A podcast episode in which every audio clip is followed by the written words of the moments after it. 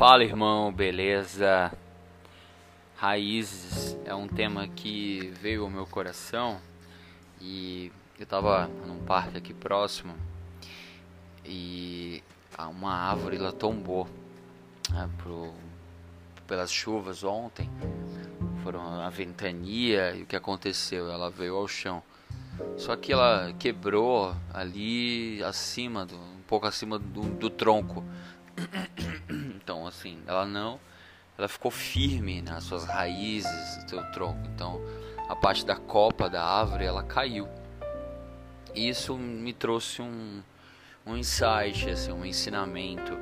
E onde nós estamos plantando ali os nossos, os nossos projetos, a nossa árvore, a árvore da vida, né? A palavra do Senhor diz que é, o homem que não anda no segundo caminho dos ímpios, que tem prazer na lei do Senhor, ele é como árvore plantada.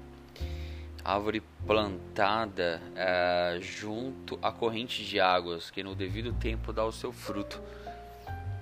Ou seja, precisamos é, estar com as raízes bem fixas e próximos de, da fonte. Quem é a fonte? É Jesus. Ele é a fonte de água viva. Né? A palavra dele diz também que aquele que crê em mim, como diz nas Escrituras, do, seu ventre fluirão rios de água viva. E mais o, o, um ponto interessante que eu quero trazer é que essa árvore que eu vi que foi tombada, é, aparentemente para as pessoas pode estar tá tudo acabado ali, mas algo pode acontecer, pode é, algo pode florescer novamente. Suas raízes estão intactas, então nada impede dela começar a florescer novamente, crescer novamente.